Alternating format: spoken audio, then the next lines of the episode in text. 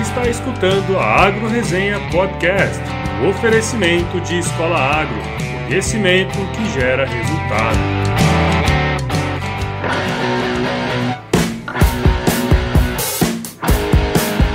Olá pessoal, aqui quem fala é o Paulo Ozaki, seja bem-vindo ou bem-vinda a mais um episódio da Agro Resenha. Como você sabe, a porteira desse podcast não tem tramela para quem busca se informar sobre assuntos ligados ao agronegócio. Iniciando mais um episódio essa semana aqui, a palavra ser dita é gratidão, turma. Semana passada foi muito especial, como já tinha dito no episódio, né? E foi muito legal a maneira como as pessoas receberam aquela reflexão. Espero que mais pessoas possam iniciar seus projetos, bater suas metas e alcançar seus objetivos. Vamos que vamos. Outra coisa bacana é que a quantidade de membros do nosso site só cresce. Agora somos 64 pessoas. Dentre os que se inscreveram nessa semana estão dois grandes amigos, o Rondini Moreira e o Denis de Oliveira. O primeiro é um dos poucos estatísticos no mundo que iniciaram a graduação e terminaram. Ainda não sei como. E o Denis é um parceiraço de muito tempo e que inclusive já participou com a gente aqui na resenha no episódio 13, né? Sobre o seu trabalho de coordenador de projetos de campo. Valeu aí, Denizinho. Outro cara muito gente fina que se inscreveu aqui foi o Marcos Carvalho, que entende muito de pecuária direto trabalhamos junto em algumas coisas aqui em Mato Grosso, né? Valeu, Marcão. Manda um abraço também pro Daniel Alves, pro Gabriel Delgado, Luiz Henrique Prigol, Ícaro de Oliveira, Ricardo Stasiski, que é um dos fundadores da ODS. Você não me conhece, mas eu sei que vocês fizeram no verão passado. Para finalizar, mando um alô para o ou a Libriane que não deixou o nome completo nem a foto lá no cadastro, então não sei dizer o gênero. Desculpa aí, mas se cadastrou aqui, deve ser gente fina. Valeu aí, turma. E para se inscrever no site, basta acessar www.agroresenha.com.br, clicar em membros lá no alto da página e se cadastrar. Como sempre, é rápido, fácil, indolor e gratuito. Agora vamos pro episódio dessa semana com o Thiago Pera para falar sobre logística. Firma o golpe aí que eu já já tô de volta.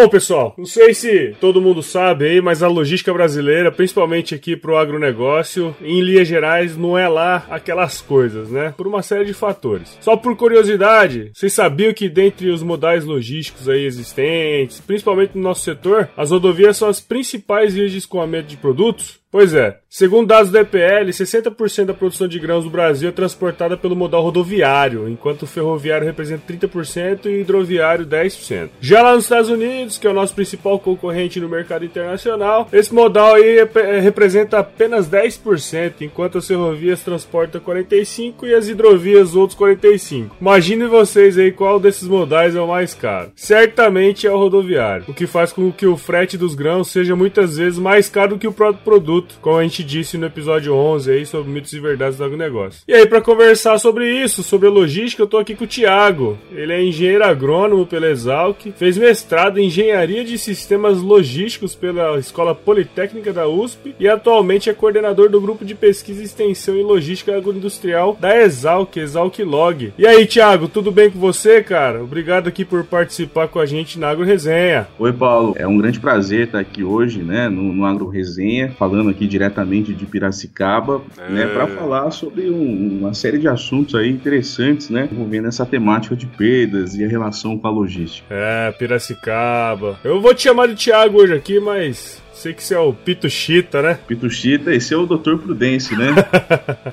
é, isso aí, cara. Legal demais. Bom falar com você e saudade de Pira, hein? Sim, sim. Piracicaba é uma cidade muito boa, né? Ah, demais, rapaz. Então, cara, conta um pouquinho sobre você aí, cara, sobre sua história. Bom, uh, eu sou natural de Avaré, né? Cidade do interior aqui do estado de São Paulo. Depois vim para Exalc, né? Fazer o curso de engenharia agronômica e tô aqui em Piracicaba já tem 10 anos, né? Fiz o meu mestrado na área de logística e, pesquisa operacional. E durante minha graduação entrei no, no grupo Exalc Log e também continuo até hoje, né? Hoje na função de, de coordenador. Então o grupo Exalc Log tem realizado uma série de atividades voltada para a logística do agronegócio, né? Envolvendo desde a coleta de informações aí de preços de fretes, análise de informações do mercado de frete, custos de transporte, projetos relacionados às mais diversas temáticas. E hoje é um grande orgulho aí, né, do Exalc Log ser um, um, grupo bastante reconhecido, né, dentro aí do, do contexto da logística agroindustrial. Ah, legal, cara. E é importante mesmo. A gente de longe escuta falar da Exalc Log. Eu quando tava aí já sabia do trabalho legal que Exalc Log faz, né? Mas eu queria tirar uma dúvida com você aqui. Muita gente associa, né, o termo logística como sendo só uma questão voltada para o transporte, né? Será que tem como você dizer aí um pouquinho do conceito de logística? É, ó, se a gente for ver um conceito formal de logística, né, a logística ela envolve aí o planejamento e a operação, né, de sistema físico, informacional e gerencial uh, importantes, né, necessários para que os insumos dos produtos vençam condicionantes espaciais e temporais de forma econômica, né? Então, na prática, é fazer com que as coisas, né, essas coisas podendo ser informações, é, produtos, serviços, né, cheguem no lugar certo, na hora certa, em condições adequadas e que se gaste o menos possível com isso, né? Que tenham essa característica econômica. E dentro do agronegócio, isso é muito importante, né? É, principalmente quando a gente fala em commodities agrícolas, em que o preço de comercialização muitas vezes é formado no mercado internacional e os produtores, né, é, são tomadores de preço. Fazer uma boa logística implica ampliar a sua, a sua margem, né? É, porque dentro né, do agronegócio, a logística é um custo e é um custo alto, principalmente pelo fato aí dos nossos portos é, estarem distantes né, das regiões de produção. E nessa linha que você comentou, né, a logística é muito mais do que é, o transporte em si. Né? Tem, temos uma série de atividades logísticas que são importantes, né, além do transporte, como por exemplo a questão da armazenagem, a gestão da informação. Né? Então, fazer essa boa logística implica você realizar bem todas essas atividades logísticas. E hoje nós temos muitos desafios aí dentro da logística do agronegócio que precisam ser vencidos. Então, por exemplo, né, uh, hoje nós temos a qualidade da via às vezes ruim, né? Por exemplo, no início do ano passado, no início desse ano, nós tivemos aí paralisações na BR-163, que é um importante corredor aí de, de exportação da, da região do, do, Mato Grosso. Uh, nós tivemos também, nós temos uma série de problemas relacionados à questão de armazenagem. Né? O Brasil consegue armazenar por volta de 75% da produção, né? o que é relativamente pouco, né? quando a gente compara com outros países grandes, por exemplo, com os Estados Unidos, que, que isso chega a 150% da produção, né? Uh, e o recomendado aí é na ordem de 120%. Os nossos custos logísticos são muito altos, né? Então, numa época de pico de colheita aí, o preço do frete pode representar algo bastante significativo, né? Por exemplo, o caso da soja chega às vezes até 40%, né? O caso de milho às vezes fica até mais caro do que o próprio produto, dependendo da rota, da, do período. Então tem muita oportunidade dentro dessa frente da logística, que vai além, né, do transporte. Legal, cara, isso aí mesmo. A gente percebe o problema que os produtores enfrentam aqui. Mas falando de você aí, eu vi que semana passada você ganhou um prêmio lá da Associação Brasileira de Logística, Bralog Log, cara. Parabéns. E sobre a pesquisa que você realizou, né, no seu mestrado. Tem como você contar um pouquinho sobre o seu trabalho que você desenvolveu? Tem sim. Bom, uh, eu, eu, eu, fiz um trabalho que foi intitulado aí como Modelagem das Perdas na Agrologística de Grãos no Brasil, uma aplicação de programação matemática, em que o meu objetivo, né, foi fazer um diagnóstico geral detalhado aí das perdas que acontecem nas diferentes atividades logísticas de soja e milho no Brasil. Uh, então foi, foi algo bastante interessante porque a gente parte de, um, de uma ideia de que a perda né, que você tem na logística é alta. Então, uh, eu já eu sempre ouvi aí diversos números, né? Mas um número que ficou marcante para mim foi a questão do 30%, né? O Brasil perde por volta de 30% no transporte rodoviário de grãos, né? Então é algo que chama muita atenção, né? E se, olha, se de fato isso for verdade, a, a, as nossas rodovias, podemos dizer aí que tá entre os, os top 10 produtores de grãos do mundo, né? É, pô, e um terço de perda não é qualquer coisa, né, cara? É, então. Então isso já chamou a atenção, porque assim, olha, eu, eu, eu tenho dúvidas que é um número tão grande assim, né? Não é possível que o Brasil seja tão uh, ineficiente nesse, nesse quesito de perdas relacionadas à, à logística, especificamente ao transporte. Por outro lado, com certeza existe um certo nível de perda. Então, o objetivo dessa pesquisa foi fazer esse, esse diagnóstico. Então, esse assunto de perdas, ele é algo bastante interessante, né? Porque é, hoje existe uma preocupação muito grande aí da sociedade com uma série de temáticas, né?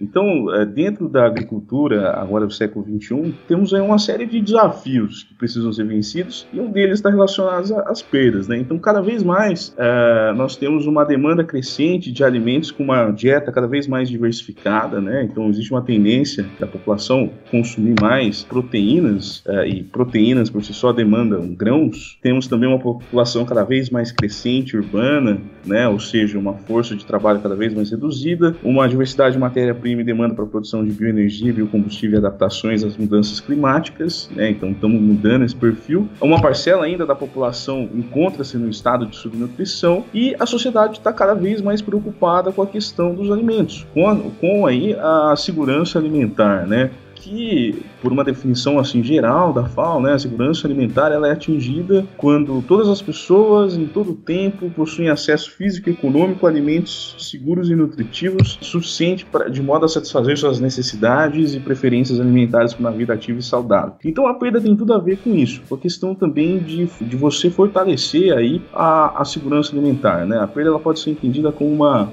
ineficiência que você tem né, dentro da sua cadeia de suprimentos em garantir o suprimento do alimento para o consumidor final. Então, o objetivo é você tentar estabilizar a oferta daquele alimento que você produziu, né, ou daquele produto agrícola que você produziu, até chegar no consumidor. Então, consequentemente, você reduzir perda, você garante uma maior oferta, né, de produto no mercado. Isso tem uma série de outros benefícios. Bom, então nesse contexto da, sobre as perdas, é, antes até de entrar aí na, no mérito do, do trabalho, é um assunto que tem sido bastante estudado, não só no Brasil, mas em diversos outros países, existem algumas relações interessantes, né? Então, por exemplo, países aí em, em, desenvolvimento, né, o nível de perda ele acontece mais ao nível do produtor ao nível da fazenda. Quanto mais próximo à produção, maior é o nível de perda. Então, por exemplo, países como a África, é muito comum você observar um nível de perda excessivamente alto, em decorrência aí de uma, de uma falta de manejo adequado das atividades logísticas dentro da propriedade agrícola,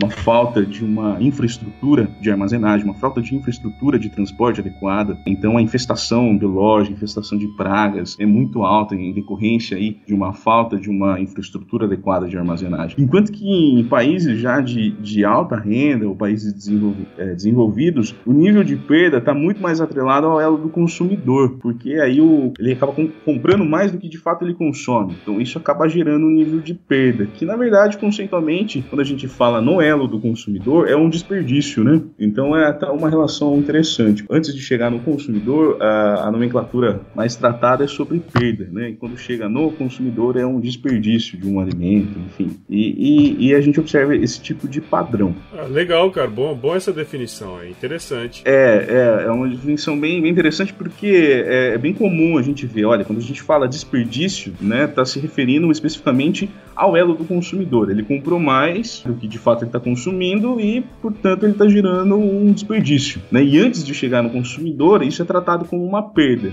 Daí, nesse conceito, eu acabei falando, ó, vamos então estudar o quanto que a gente perde né, na logística de grãos Brasil, desde a produção agrícola, né, eh, desde as atividades ali iniciadas na fazenda até chegar no consumidor final ou né, num porto, passando aí pelo transporte e armazenagem. Pô, legal então, Thiago. E pelo que eu tava vendo ali, existem vários tipos de variáveis, né, que afetam as perdas agrologísticas. E quais foram as variáveis que você utilizou aí no seu estudo? Bom, hum, eu consegui, né, dentro desse trabalho, é, fazer avaliação das perdas que tem diversas atividades logísticas, né? E, e chegar num, numa função de perdas, né? Falando assim, ó, o que, que influencia então a perda uh, dentro da agrologística de grãos? Então, uh, podemos dividir aí em uh, os fatores que influenciam essas perdas envolvendo armazenagem, a qualidade da via das rodovias brasileiras, se é boa ou não boa, a modalidade de transporte, se é uma, uma rota unimodal somente utilizando o transporte rodoviário ou multimodal, né, fazendo uma integração entre rodovia com ferrovia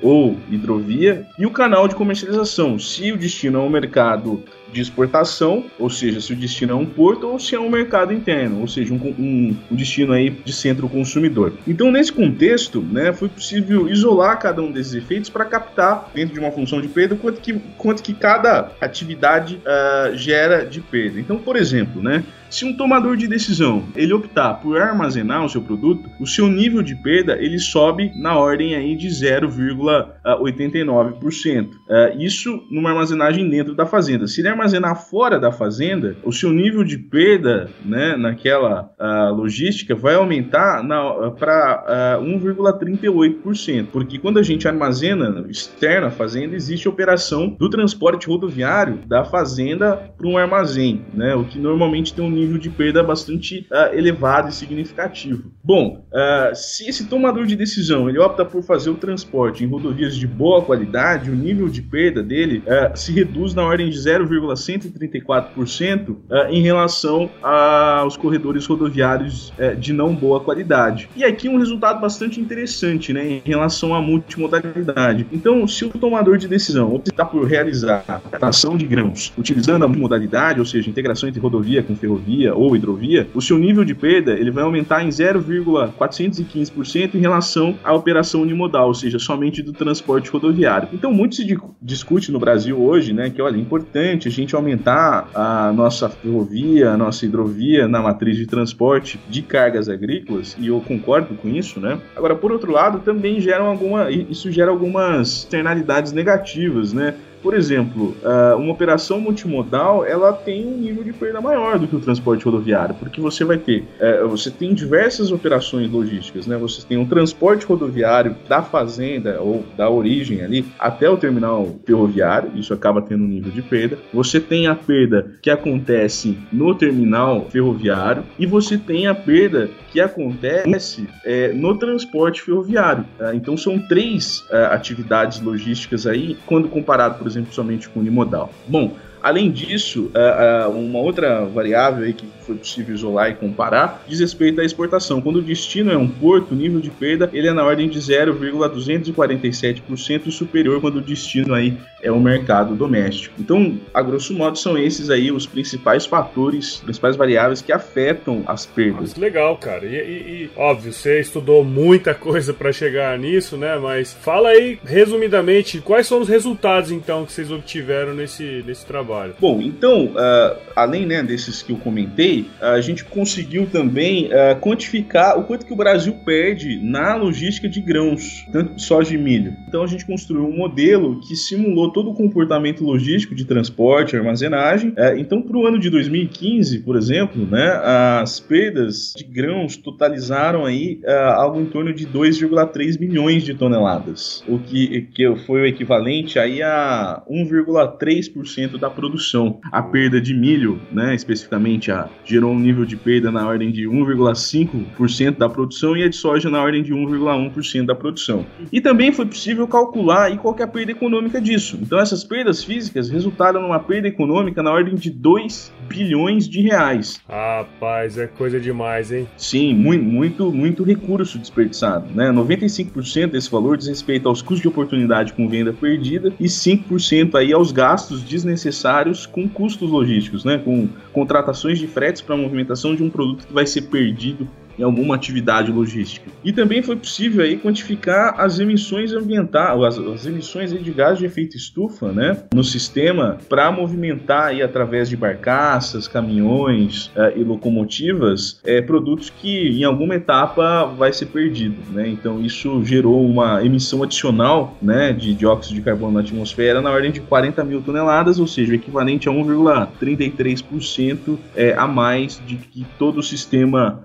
é, logístico de grãos emite hoje para a movimentação desses produtos. Né? E se a gente isolar, né, olha, então, uh, desse total de perdas que acontece no, no Brasil, né, 2,3 milhões de toneladas, onde se perde mais? Então, 38% dessas perdas acontece na armazenagem fazenda, 6, é por volta de 6,72% na armazenagem fora da fazenda e 21,67% no transporte rodoviário da fazenda para o armazém. Então, se a gente somar esses três uh, itens, né, a armazenagem de fato é onde o, o, o Brasil perde mais. Uh, então, isso acaba também trazendo uma discussão interessante, porque o, na minha avaliação, antes eu acho que o transporte rodoviário era o grande vilão das perdas, né? Ah, perdemos muito no transporte rodoviário, mas na verdade não, perdemos muito mais na armazenagem. Mas daí gera um, uma pergunta, né? Então, um questionamento também, uma indagação. Pô, mas armazenar é ruim,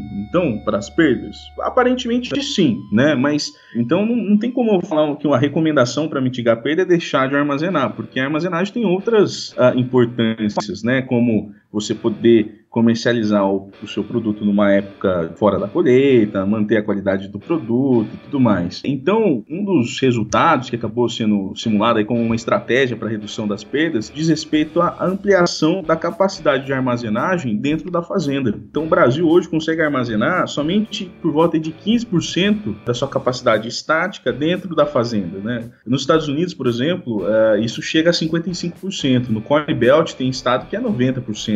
Uau, é muito diferente, né? Muito diferente. Então, se a, se a gente passasse hoje a configuração dessa capacidade de armazenagem, que é de 15% dentro da fazenda, para 100%, é possível reduzir o nível de perda na ordem de quase 22% do que é hoje. Então, é algo bastante interessante. Além disso, né, mudanças na qualidade da rodovia gera também um impacto bastante significativo, né? Então, por exemplo, se a gente mudar as rodovias, né, na minha classificação aqui, de não boa qualidade para rodovias de boa qualidade, é, que são pavimentadas, têm uma boa sinalização e tudo mais, não tem buracos, né, tem um nível de produtividade bom, uh, a gente reduziria o nível de perda aí de, na ordem de 6%. Então, tem muitas estratégias aí voltadas, né, para a redução dessas perdas. Ah, que legal, cara. Bom, pô, eu não sei nem como agradecer aí o tempo que você gastou aí com a gente, cara. Muito legal o trabalho. Parabéns aí pela dissertação sua. Parabéns pelo prêmio também, né? E obrigado por ter participado aqui com a gente na Agro Resenha. Bom, primeiramente eu que agradeço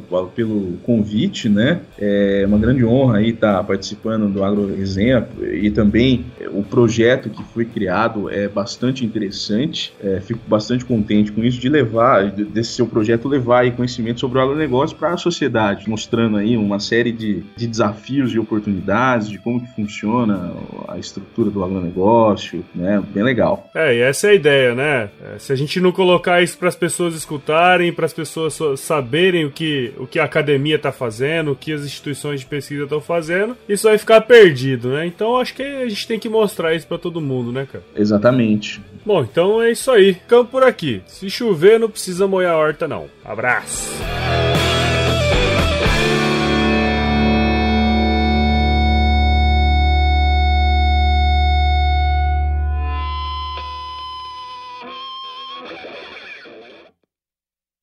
Vou achar uma foto de galã aqui pra mandar. Até você achar a foto de galã aí, já passou o mês. É, eu vou, vou fazer uma cirurgia plástica.